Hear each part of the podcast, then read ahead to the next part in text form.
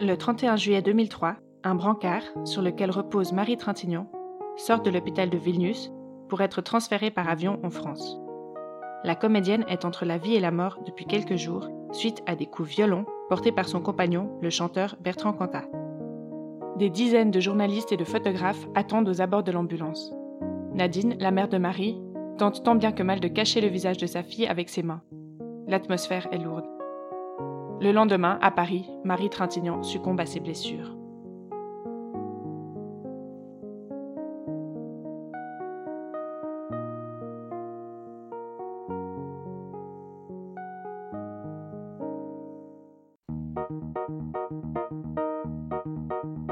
Bienvenue dans Pour de vrai, le podcast qui explore les faits réels. Je m'appelle Clémentine et je pense que les histoires vraies sont souvent le reflet du monde qui nous entoure et peuvent nous aider à le comprendre. Le premier dimanche de chaque mois, je vous raconte une nouvelle histoire vraie, parfois connue, parfois un peu moins. En fin d'épisode et à l'aide de différentes sources, j'apporte un éclairage et mon analyse sur une des thématiques en lien avec l'histoire. Bonne écoute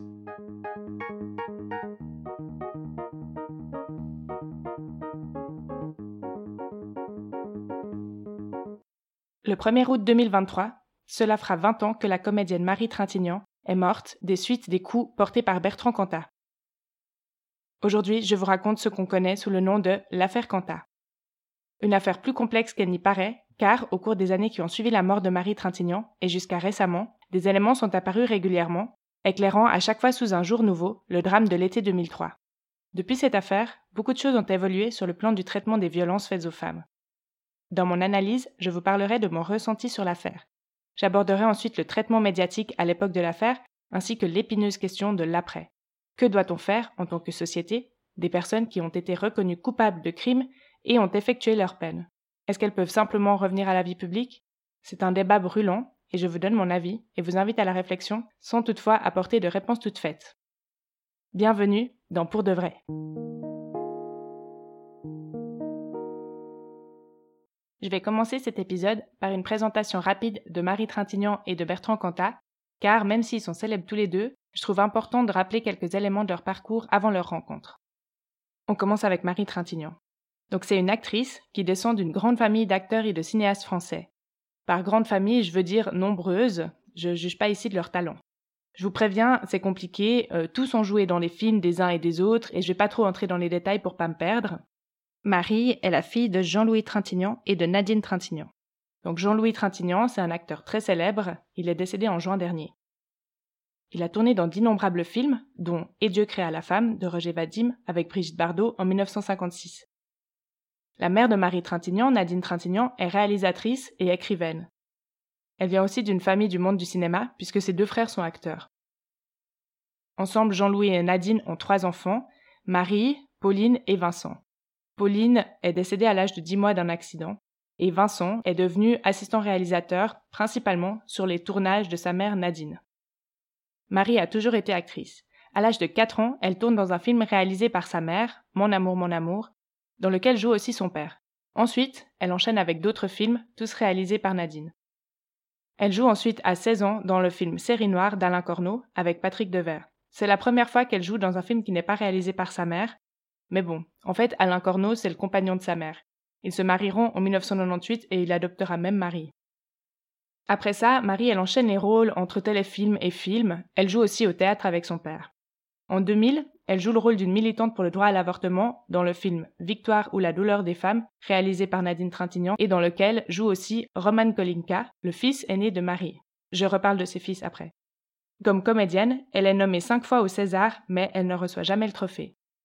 La famille Trintignant défend des valeurs de gauche. Jean-Louis Trintignant descend d'une famille de résistants et de maquisards, et son père était maire SFIO, c'est l'ancêtre du Parti socialiste en France, dans la commune de Pont-Saint-Esprit dans le Gard. Et est une militante féministe. Elle a notamment signé le manifeste des 343 en 1971, appelant à la légalisation de l'avortement. Côté vie privée, Marie, elle a quatre fils de quatre hommes différents. Dans sa famille, on la surnomme même la reine des familles recomposées. D'abord, il y a Roman, né en 1986, de Richard Kolinka, le batteur du groupe Téléphone. Roman est lui aussi acteur et on l'a vu, il a notamment joué aux côtés de sa mère dans le film Victoire ou la douleur des femmes réalisé par sa grand-mère Nadine. Il tenait aussi un rôle dans le film Colette tourné à Vilnius au moment de la mort de sa mère. Ensuite, le deuxième fils de Marie, c'est Paul, né en 1993 de sa relation avec l'acteur François Cluzet. En 1996, il y a Léon, né de sa relation avec Mathias Hotnin-Girard, un électricien. C'est le seul à ne pas faire partie du milieu du cinéma ou de l'art.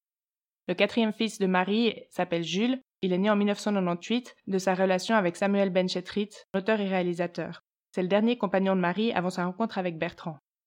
Et pour illustrer un peu cette notion de clan Trintignant, dont on reparlera, juste avant le tournage à Vilnius, Marie, elle avait tourné dans un film qui s'appelle Janice et John, et ce film, il avait été réalisé par son compagnon, Samuel Benchetrit, dont elle était déjà séparée puisqu'elle était déjà avec Bertrand Cantat, et dans ce film joue aussi François Cluzet, un de ses anciens compagnons dont elle a un fils, et son père, Jean-Louis Trintignant. Ça illustre bien cet environnement, cette ambiance où tout le monde fait du cinéma ensemble, dans lequel baigne Marie. Du côté de Bertrand Cantat, on n'est pas dans le même milieu, puisque Bertrand, il vient d'une famille de la classe moyenne. Son père, il était parachutiste pendant la guerre d'Indochine, puis il est revenu à la vie civile, et sa mère, elle était institutrice, et ensuite elle a été mère au foyer. Bertrand grandit en Normandie et sa famille s'installe à Bordeaux en 1980 alors qu'il a 16 ans. Il fait ses études dans un lycée catholique privé de Bordeaux où il rencontre Serge Tessoguet qui joue de la guitare. Ils deviennent amis et ensemble ils recrutent par petite annonce les autres futurs membres du groupe Noir Désir. Denis Barthes qui joue de la batterie et Frédéric Vidalanque qui joue de la basse. Et comme à l'époque Bertrand ne sait jouer d'aucun instrument, il décide qu'il sera le chanteur du groupe. Je vais pas faire le détail de la formation du groupe car c'est pas le sujet ici, mais en gros, après quelques séparations, quelques changements de nom, le groupe commence à se faire connaître sur la scène rock bordelaise. En 1986, Noir Désir signe un contrat avec Barclay et sort un album. Ce sera le début du succès. Suivront plusieurs albums, des tournées, un énorme succès pour le groupe. Ce succès tient bien sûr à leur musique, mais aussi en partie à l'image engagée de Bertrand. Dans ses textes, il dénonce la montée de l'extrême droite, le culte de la réussite et de la vitesse ou la mondialisation. Pour illustrer l'engagement du groupe par un exemple, en 2002, Noir Désir, avec d'autres groupes français, donne quatre concerts improvisés pour protester contre la qualification de Jean-Marie Le Pen au second tour de la présidentielle. Noir Désir à ce moment-là est au sommet de sa gloire et est considéré comme le plus grand groupe de rock français. En 1993, Noir Désir donne un concert au festival hongrois Tsiget. C'est là que Bertrand rencontre Christina Radi, qui est programmatrice pour le festival. Christina est très active dans les milieux culturels de la révolution post-soviétique. Elle a participé à la création d'un journal politico-culturel et d'une radio clandestine. Elle a été à la tête de la fête de la musique à Budapest. Bertrand et Christina tombent immédiatement amoureux et ils vivent quelque temps ensemble en Hongrie. Puis, ils s'installent ensemble à Bordeaux en 1997 et se marient. Ils ont un premier enfant, Milo, en 1998. Christina continue à travailler, elle traduit des auteurs hongrois et fréquente les milieux artistiques. En 2002, au moment où Bertrand Cantat rencontre Marie Trintignant, Christina est enceinte. Bertrand a 38 ans et Marie 40 quand ils se rencontrent à l'été 2002. Comme j'ai dit, Bertrand est au sommet de sa gloire avec Noir Désir et Marie poursuit sa carrière d'actrice. C'est la sœur de Bertrand, Anne, une amie de Marie, qui les présente après un concert de Noir Désir en juillet. C'est le coup de foudre immédiat. Pourtant, Bertrand va rester avec Christina, par devoir, car elle est enceinte de 7 mois. Mais dès la rencontre, il est ailleurs, Marie occupe toutes ses pensées. Début septembre, il passe un week-end dans le Gard avec elle, mais se sent coupable vis-à-vis de sa femme. Il revient donc vers Christina, mais semble malheureux, il est tout le temps accroché à son téléphone et aux messages de Marie. Finalement, juste après l'accouchement, fin septembre 2002, c'est Christina qui lui demande de partir. Il part donc pour Paris, dans le but de vivre son histoire d'amour avec Marie. Quand il arrive à Paris, Bertrand s'installe à l'hôtel car Marie vit encore avec son mari Samuel Benchetrit. Quelques semaines plus tard, elle lui demande de quitter la maison, une grande maison située dans le quartier de Belleville à Paris et propriété de Marie. Donc il part et entre octobre et décembre 2002, Bertrand et Marie vivent leur histoire. Ils passent de plus en plus de temps ensemble, mais en parallèle, Bertrand termine une tournée avec Noir Désir. Il présente Marie en décembre 2002 aux membres du groupe Noir Désir lors du dernier concert de la tournée. Sa passion est telle qu'il annonce à ses copains de Noir Désir qu'il souhaite prendre six mois sabbatiques, et donc la tournée du groupe prévue en Asie est annulée. Marie, de son côté, elle fait tout pour que sa nouvelle vie se passe au mieux. Comme je l'ai dit, sa famille la surnomme la reine des familles recomposées, et en effet, elle garde des bonnes relations avec ses anciens compagnons. Elle va donc à Bordeaux en novembre 2002 pour rencontrer Christina afin de faire sa connaissance et de pouvoir accueillir Milo, le fils de Bertrand et Christina, chez elle pour qu'il fasse la connaissance de ses enfants. En décembre 2002, Bertrand s'installe officiellement dans la maison de Marie et il semble que cela ait posé plusieurs problèmes. Mais c'est des témoignages rapportés et ils sont pas forcément fiables. Ils viennent de la famille de Bertrand Cantat qui explique que, à partir de ce moment-là, Samuel Benchetrit serait devenu très jaloux et qu'il harcelait le couple. Il semble aussi que les relations entre Bertrand et Roman Kolinka, le fils de Marie, qui est âgé de 16 ans à ce moment-là, sont très tendues, et il dira plus tard qu'il préférait son ex-beau-père, Samuel, et que pourtant celui-ci lui avait plutôt dit de faire des efforts pour accepter Bertrand pour sa mère. Dans tous les cas, ben, je pense que la situation a été compliquée et que ça devait créer un climat un peu toxique pour les enfants, pris au milieu de ces histoires. Dans les médias, l'amour de Bertrand et Marie est décrit comme fusionnel. On dit qu'ils s'aimaient comme deux adolescents, jusqu'aux besoins maladifs l'un de l'autre. Après le drame, Bertrand aurait confié à son avocat pour expliquer à quel point ils s'aimaient. En un an, on n'est pas resté plus de trois heures sans avoir de contact. Pour moi, ça sonne plutôt comme un red flag, surtout au vu de la situation que je viens de décrire et de la suite, mais on y reviendra. Donc, au moment du drame, Marie et Bertrand sont en Lituanie depuis deux mois. En fait, Marie tourne le téléfilm Colette, qui est réalisé par sa mère, une fois n'est pas coutume, et Bertrand, comme il voulait pas être séparé d'elle, il l'a accompagnée. Donc Marie, elle jongle entre les tournages et sa chambre d'hôtel où elle retrouve Bertrand. Dès qu'elle ne tourne pas, elle passe du temps avec lui, ils vivent coupés des autres, loin de l'équipe de tournage. Pourtant, on l'a vu, l'équipe de tournage, c'est en grande partie la famille de Marie. En effet, c'est sa mère qui réalise le téléfilm, dans lequel elle tient le rôle titre. Vincent, son frère, c'est l'assistant réalisateur, et Roman, son fils, joue le rôle de son jeu d'amant. Donc Bertrand, on peut l'imaginer, se sont mis à l'écart de ce monde du cinéma et du clan Trintignant. Il se montre d'ailleurs assez critique vis-à-vis d'eux. Comme il passe ses journées à attendre Marie pendant qu'elle tourne, on peut l'imaginer, il est un peu jaloux. Il est également très jaloux de la relation qu'entretient encore Marie avec Samuel Benchetrit, avec lequel elle a un fils de 5 ans. Le soir du 26 au 27 juillet 2003, après avoir passé la soirée avec l'équipe de tournage, Bertrand et Marie rentrent dans leur suite de l'hôtel Domina Plaza à Vilnius vers minuit. Ils ont un peu bu. Il semble qu'ils avaient pris la décision, une semaine plus tôt, de ne plus communiquer avec leurs ex. Mais Bertrand a reçu un coup de fil de Christina et dans la soirée, Marie reçoit un SMS de Samuel, ce qui déclenche une grosse dispute. Ce qu'on sait de la suite, c'est surtout grâce au témoignage de la veilleuse de nuit de l'hôtel. Elle s'appelle Simona et elle raconte, dans sa déposition à la police, que vers minuit et demi, elle a entendu du bruit, des voix s'échapper par les fenêtres ouvertes, comme des chaises déplacées ou qui tombent, des coups de poing sur une table ou des portes qui claquent. Elle a appelé la chambre, mais comme il n'y a pas eu de réponse, elle est montée toquer à la porte de la suite. C'est Bertrand qui lui a ouvert, elle dit qu'il était torse nu et les cheveux hirsutes.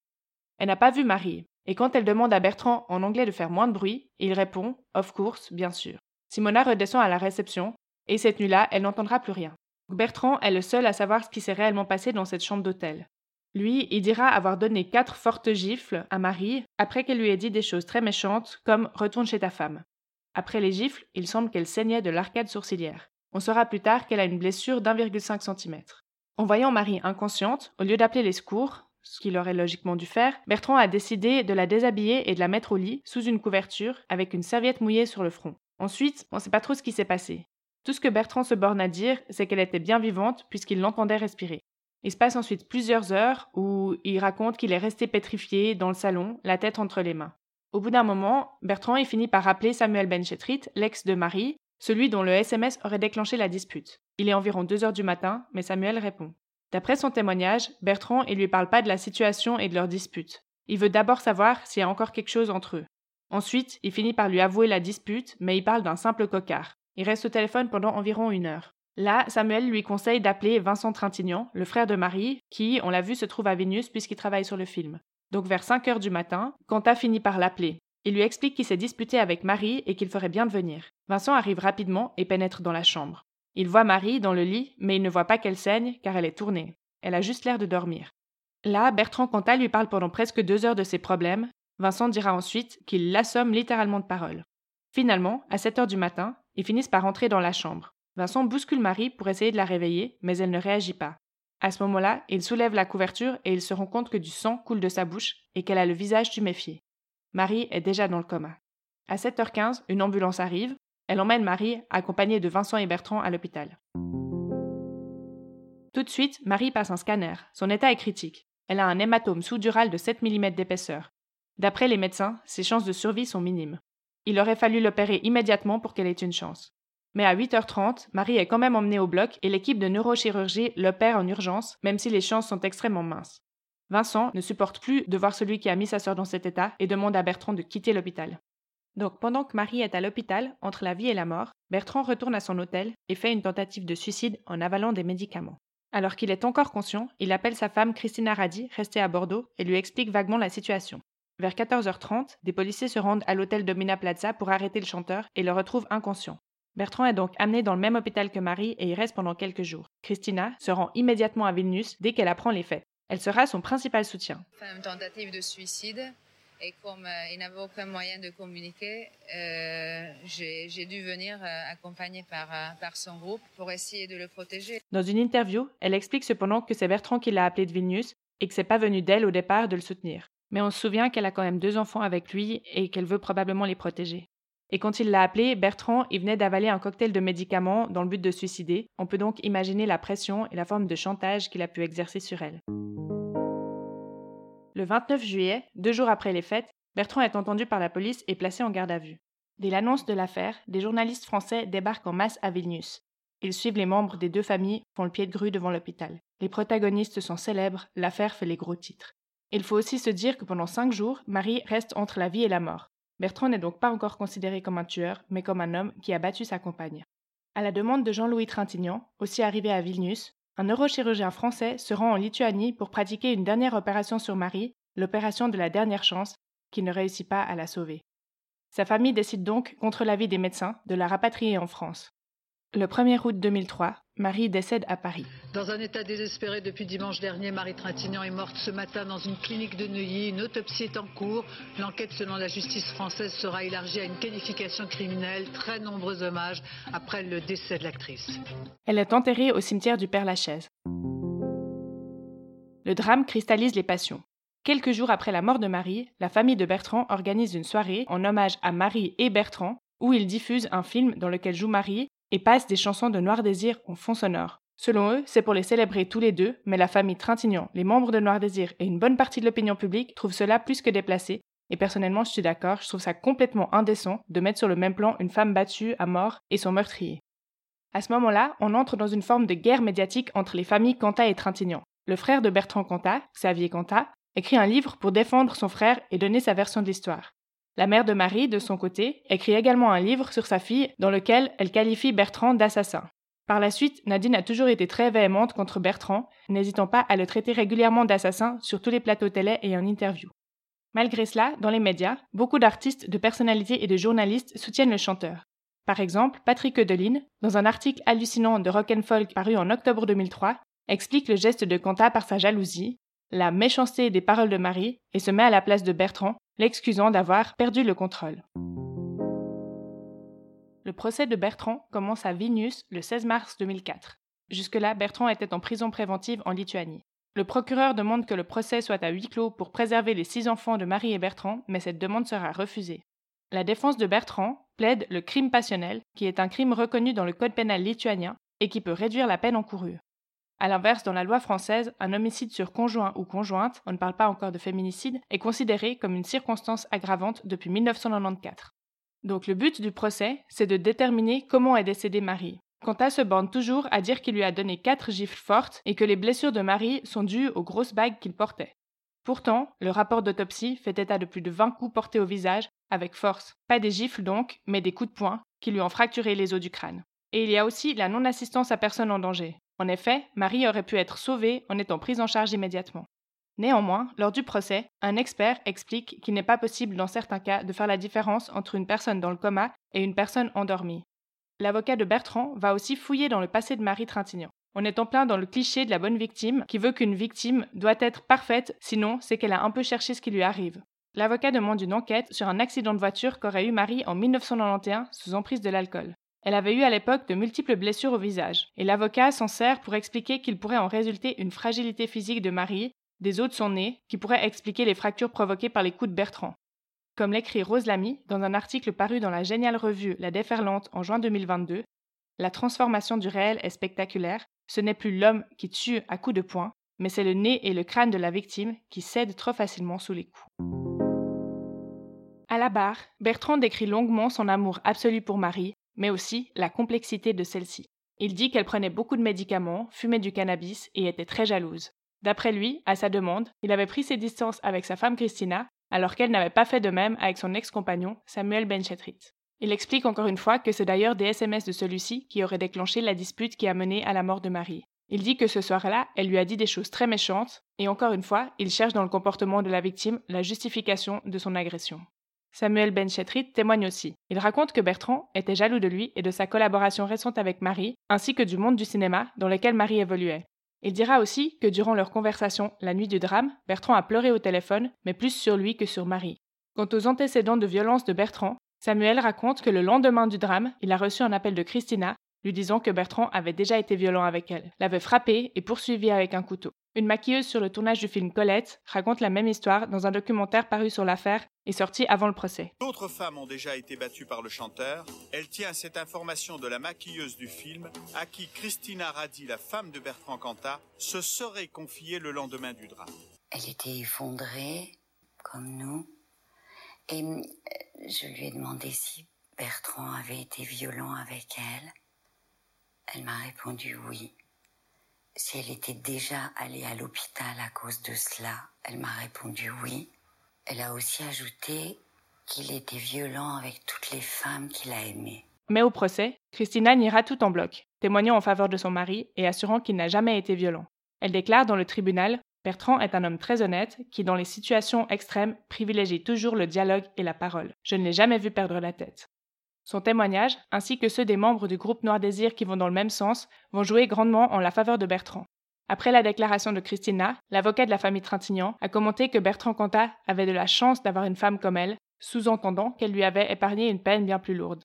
Finalement, Bertrand Cantat est condamné par la justice lituanienne le 29 mars 2004 à 8 ans d'emprisonnement pour meurtre commis en cas d'intention indirecte indéterminée. Les juges lituaniens ayant écarté l'intention de donner la mort, cette qualification lituanienne a été assimilée par la justice française au crime de violence ayant entraîné la mort sans intention de la donner, aussi désigné par coup mortel. Le 29 septembre 2004, Bertrand Cantat est rapatrié en France où il purge sa peine.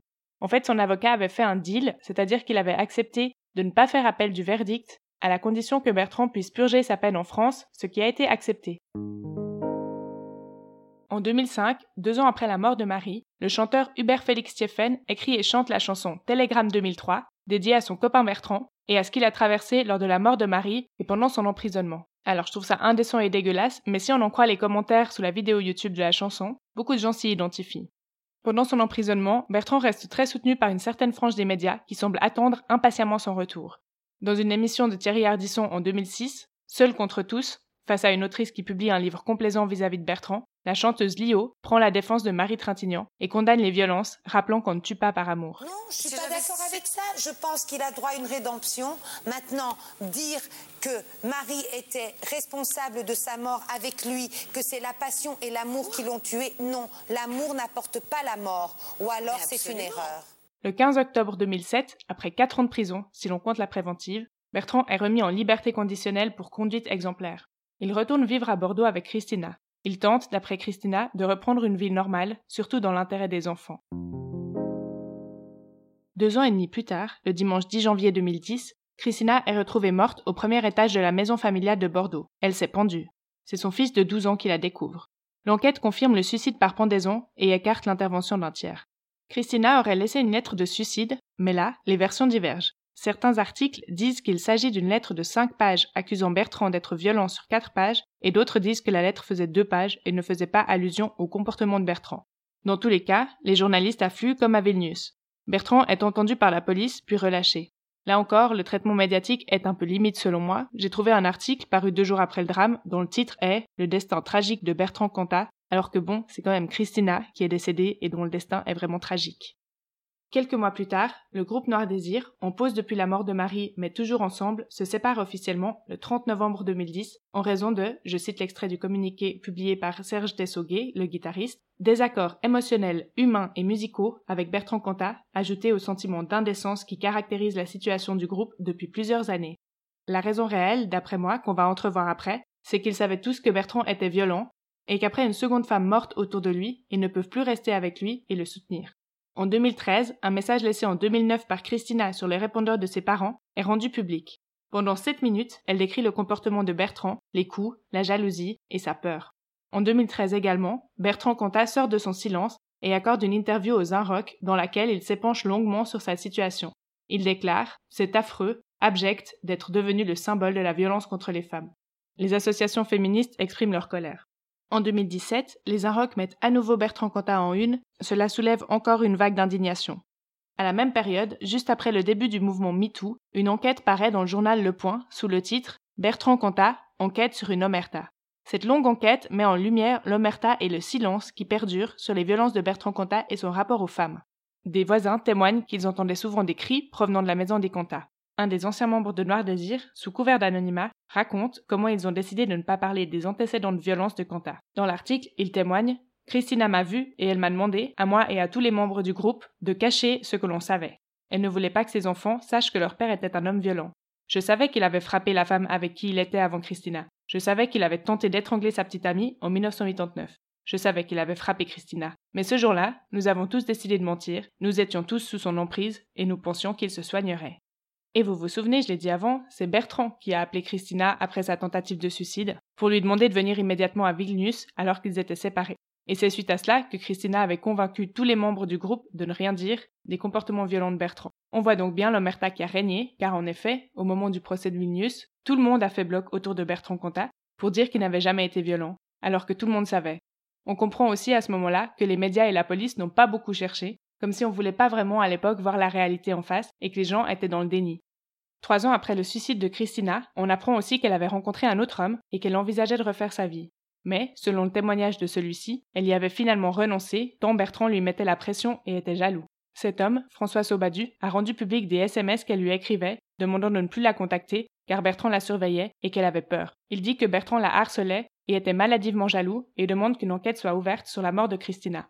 Yael Mellul, une avocate militante féministe, veut prouver que Christina a été poussée au suicide par Bertrand Cantat et que celui-ci soit reconnu responsable de sa mort par suicide forcé, car son suicide serait lié aux violences dont elle était victime. Elle a déposé plusieurs plaintes et Cantat a été interrogé plusieurs fois par la police. Au total, avec tous les éléments dont je viens de parler, l'enquête sur le suicide de Christina sera rouverte quatre fois, dont la dernière en 2018, mais sans que cela mène à l'ouverture d'une procédure. Bertrand Cantat continue de donner des concerts, il a participé à plusieurs projets artistiques, notamment au théâtre. En 2011, par exemple, Bertrand Cantat s'est produit au Festival d'Avignon dans un spectacle. Cela a provoqué la colère de Jean-Louis Trintignant, le père de Marie, qui devait lui aussi se produire au Festival d'Avignon et a donc annulé sa venue en déclarant Je suis peut-être impudique en décidant de ne pas aller à Avignon et de parler des sentiments que j'éprouve, mais je ne peux pas accepter de dire des poèmes dans le cadre du festival alors que Bertrand Cantat va s'y produire. Ce qu'il a fait, c'est tuer une femme, et pour ça, il a fait quatre ans de prison. Ne pourrait-il pas se faire un peu discret? Et effectivement, pour ma part, j'arrive pas à comprendre comment les programmateurs n'ont pas vu de problème à programmer un spectacle avec Kanta et un autre avec le père de celle qu'il a tuée dans le même festival. Et vous l'avez compris et sans doute constaté, chacune des apparitions de Bertrand Cantat continue de faire débat entre ceux qu'ils soutiennent et invoquent le droit à l'oubli et la colère de la famille Trintignant, des collectifs féministes et des luttes contre les violences faites aux femmes, mais visiblement, ça ne le décourage pas de se produire sur scène. Il a par exemple donné plusieurs concerts avec son groupe Détroit, actif entre 2013 et 2018, et depuis, il se consacre plutôt à des projets solos ou avec d'autres artistes.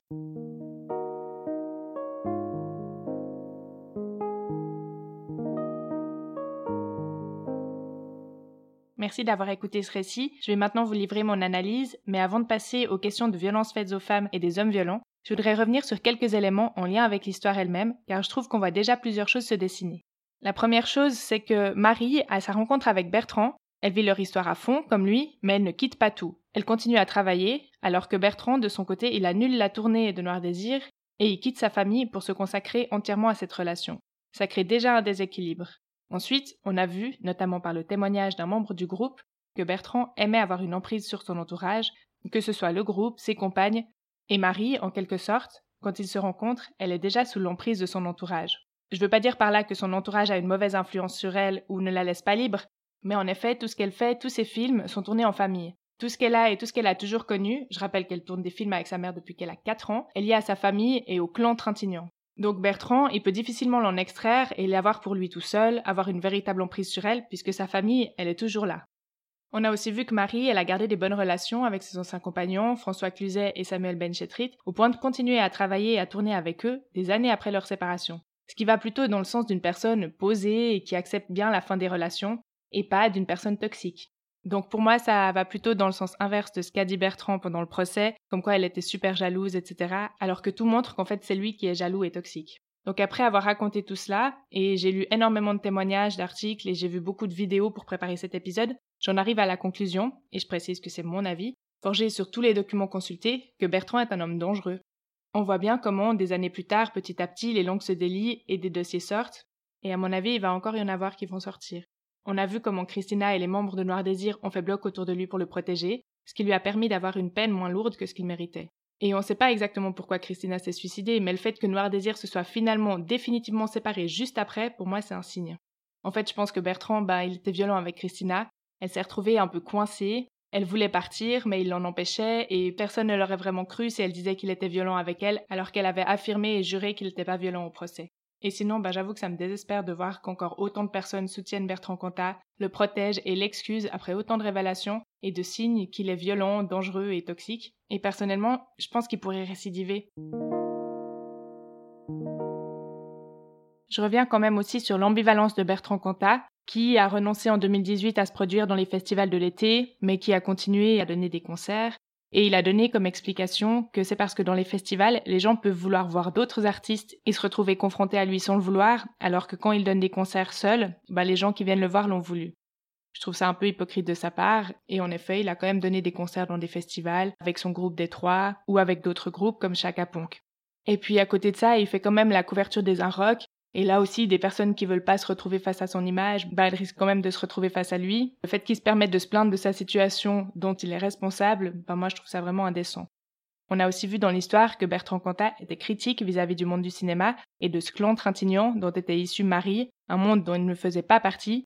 Et personnellement, je me demande aussi si dans le traitement de cette histoire par les médias et le monde du show business, il n'y a pas une sorte de clivage entre d'un côté le musicien rock issu d'un milieu plutôt populaire et l'actrice née dans le milieu du cinéma. Et je comprends qu'avec la façon dont, ça a été traité, on peut facilement s'identifier à ce musicien, alors que s'identifier à une comédienne qui joue dans des films d'auteur réalisés par sa mère, c'est plus difficile. Le fait que Bertrand représente une certaine gauche, avec son image d'artiste engagé, ça a fait probablement que les gens n'ont pas voulu ne plus l'écouter, et donc un front s'est formé pour justifier l'injustifiable. Comme l'écrit Rose Lamy dans l'article déjà cité, pour éviter de se remettre en question, les hommes ont tendance à se réfugier derrière des mythes, des croyances et des stéréotypes qui transfèrent la responsabilité des violences sexistes. Plus loin, l'accusé est un semblable. Il faut donc former un front solidaire pour soutenir celui à qui, bien des fois, on s'est identifié en écoutant ses chansons. On voit comment les violences sont romantisées quand on dit il l'aimait tellement qu'il l'a tué ou ce genre de choses, et que leur auteur en est déresponsabilisé. On l'a bien vu pendant le procès de Vilnius, où l'avocat a essayé de démontrer que les os de Marie étaient fragiles. En fait, on déplace la responsabilité de l'agresseur sur la victime. C'est le même phénomène qui est à l'œuvre quand on demande à une victime d'agression sexuelle comment elle était habillée. Au niveau des médias et du traitement des violences conjugales, je pense que cette histoire marque un tournant. On est passé d'un fait divers impliquant des célébrités à un fait de société, car en fait elle a mis en lumière au début des années 2000 la thématique des violences conjugales intrafamiliales et des hommes violents, et on en parlait peu à ce moment-là. Le terme féminicide n'a jamais été utilisé en 2003 et lors du procès pour parler de ce qui s'était passé. On a parlé d'amour-passion, de crime passionnel. Paris Match, par exemple, a titré L'amour monstre pour parler de ce meurtre. En presque 20 ans, le traitement médiatique des violences faites aux femmes a bien évolué. Le terme féminicide est entré dans le langage courant, et les journaux qui continuent à utiliser les expressions crime passionnel ou drame conjugal se font régulièrement tacler sur les réseaux sociaux. Et ces évolutions sont dues à l'énorme travail de collectifs comme Prenons la Une, qui s'engagent pour une représentation plus juste des violences faites aux femmes dans les médias. On voit aussi bien l'influence du mouvement MeToo, puisque c'est juste après le début du mouvement, en 2017, que l'omerta se brise et que des éléments sur le comportement violent de Kanta commencent à sortir. Le sujet des violences sexistes et sexuelles a maintenant sa place dans le débat public, on en parle plus et mieux. J'en arrive maintenant à la question compliquée de que faire des hommes violents en tant que société, quand ils ont payé leur dette à la société. Parce que il a beau avoir payé sa dette, avoir effectué sa peine de prison, ça n'efface pas ce qu'il a fait, sa sortie de prison ne l'innocente pas. Marie demeure morte. Ses enfants ont perdu leur mère. A-t-il droit à une seconde chance? Je ne sais pas. Je n'ai pas la réponse. Mais par contre, je reviens juste sur cette expression de payer sa dette à la société, qui a été utilisée à de multiples reprises dans l'affaire, comme si justement, une fois cette dette payée, on pouvait reprendre sa vie comme avant. Pour ma part, je suis pas d'accord, parce qu'en fait, dans la vie, il n'y a pas que le droit, J'en ai déjà parlé dans l'épisode sur Elisabeth Kopp, mais il y a aussi la morale. Et là, c'est une question de morale. Quand on a tué une femme de ses mains, ben, on peut pas monter sur scène et se faire applaudir. même si on regrette son geste, même si c'était il y a longtemps, même si on a payé sa dette à la société. Après, évidemment, il a le droit de continuer sa vie, mais il devrait juste se faire discret. Écrire des chansons s'il veut, pourquoi pas, mais pour d'autres, ou alors faire complètement autre chose, mais éviter de se montrer, de se faire applaudir et de raconter à quel point c'est dur pour lui dans les journaux. Comme je l'ai dit, j'ai donc pas de solution à proposer sur que faire des hommes violents, mais je pense par contre que, à titre individuel, on peut décider où on met notre énergie et notre argent, et on a le choix de ne pas regarder ou écouter les œuvres de certaines personnes. Et si on veut vraiment les consommer, ben on peut le faire sans que cela ne leur rapporte de l'argent. Et à l'inverse, on peut aussi choisir de soutenir d'autres personnes en achetant leur contenu. Ce sera ma conclusion. Nous sommes à la fin de cet épisode et il y aurait évidemment encore beaucoup de choses à dire. Je n'ai par exemple pas parlé du fameux argument selon lequel il faudrait séparer l'homme de l'artiste, mais je reviendrai probablement sur cette thématique dans les prochains épisodes. Je sais que l'affaire Quanta est très connue, mais j'espère néanmoins que grâce à cet épisode, vous aurez appris des choses ou à voir une autre lecture de ces événements. Vous venez d'écouter Pour de vrai. Je vous remercie chaleureusement d'avoir écouté cet épisode. Vous trouverez toutes les sources et les références utilisées pour écrire cet épisode dans la description. Si vous souhaitez m'aider à faire connaître Pour de vrai et soutenir le podcast, vous pouvez lui donner 5 étoiles sur Spotify et vous abonner sur votre appli de podcast préféré. Vous pouvez aussi le recommander à vos amis. Et pour ne rien rater en attendant le prochain épisode, c'est sur la page Instagram du podcast que ça se passe.